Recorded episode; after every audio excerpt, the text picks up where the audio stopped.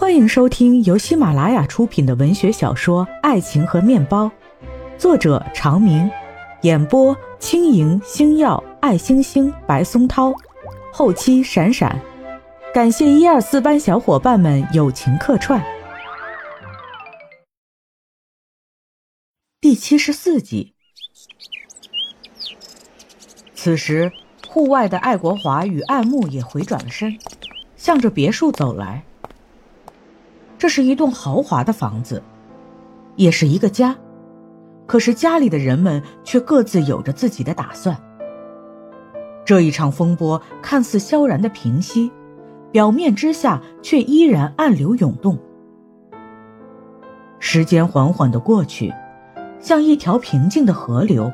渐渐地淹没了曾经的亲情、友情和爱情，将所有的人冲刷与磨砺。当人们在时间的河流里行走了很久很久以后，再回头，常常忘记了来时的路和曾经的故事。平兰的茶产品终于投入市场，但是因为宣传和销售的不足，反响平平。很快就被淹没在了商海大潮中。他所苦心联系的资源，做茶叶生产的还在做自己的茶叶生产，做包装设计的还在做自己的包装设计。其实与他并不存在太过紧密的连接。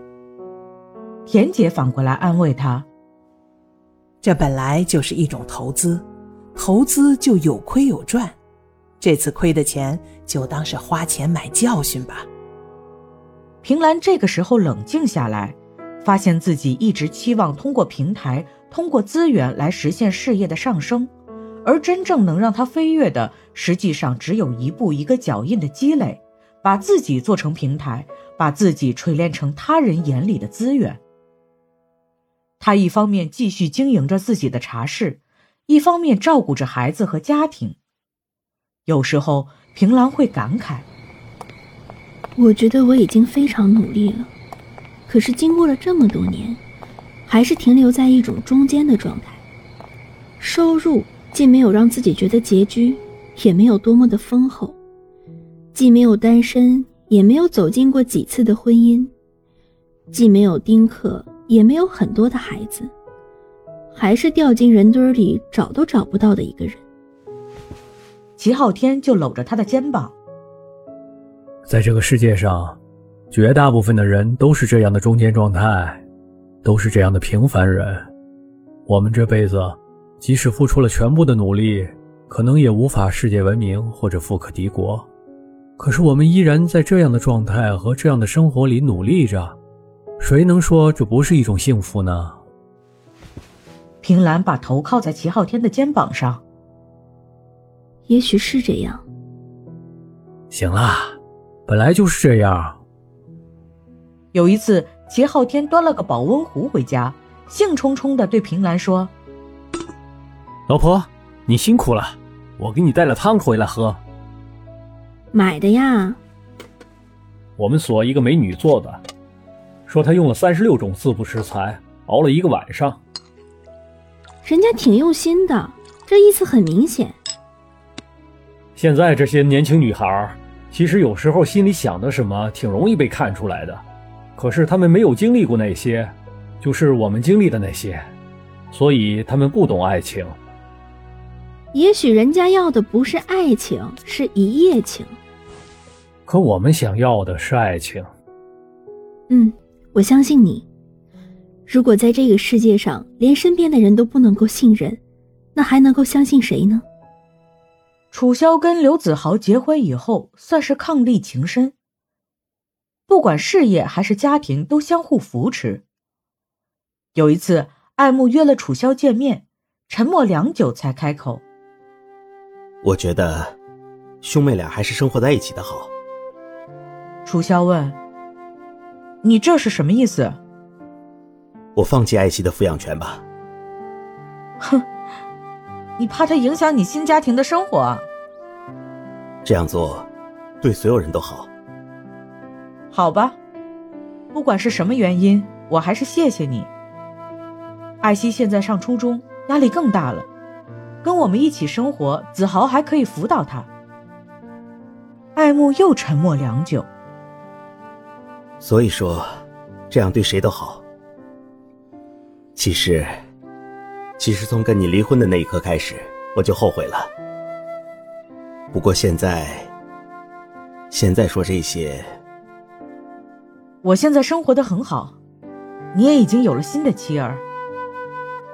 对呀，我太太她年轻漂亮，也很崇拜我，还给你生了一对双胞胎。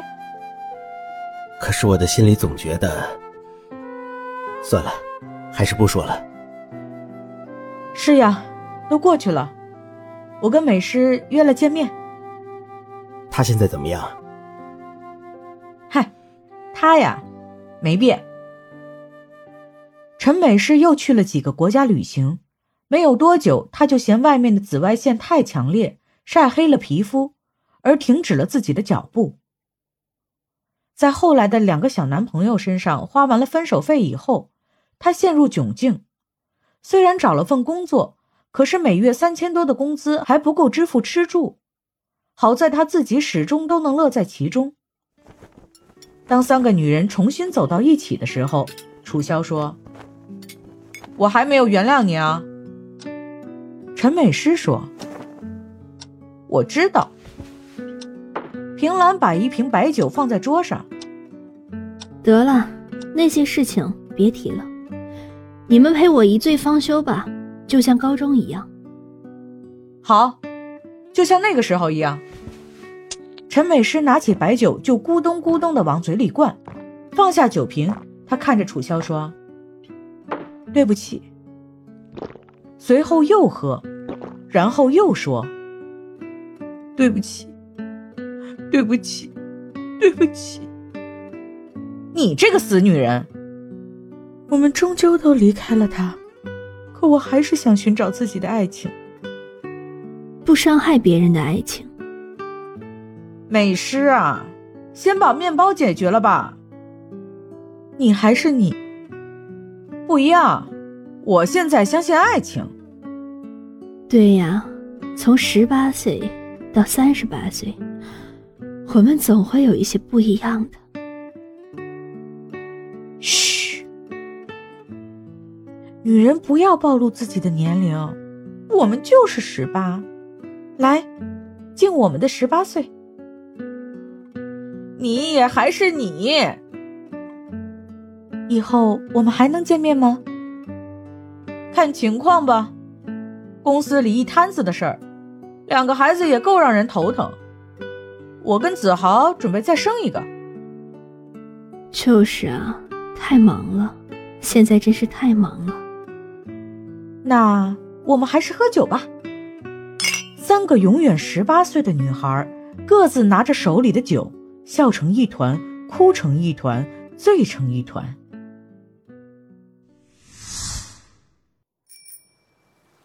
北小县城里有一条小河。河上架着一座不起眼的小铁桥。三个年轻的姑娘手挽着手从桥上走过，亲热的聊着。他们的话题里没有男人，没有爱情，没有生活的磨难，没有一切，只关乎时间和自己在时间里的不变与改变。天空开始下雪，大雪纷飞中，他们下了桥。向着各自的方向走去，甚至忘记了道别。渐渐的，风雪里只剩下三个模糊的背影，各自远去。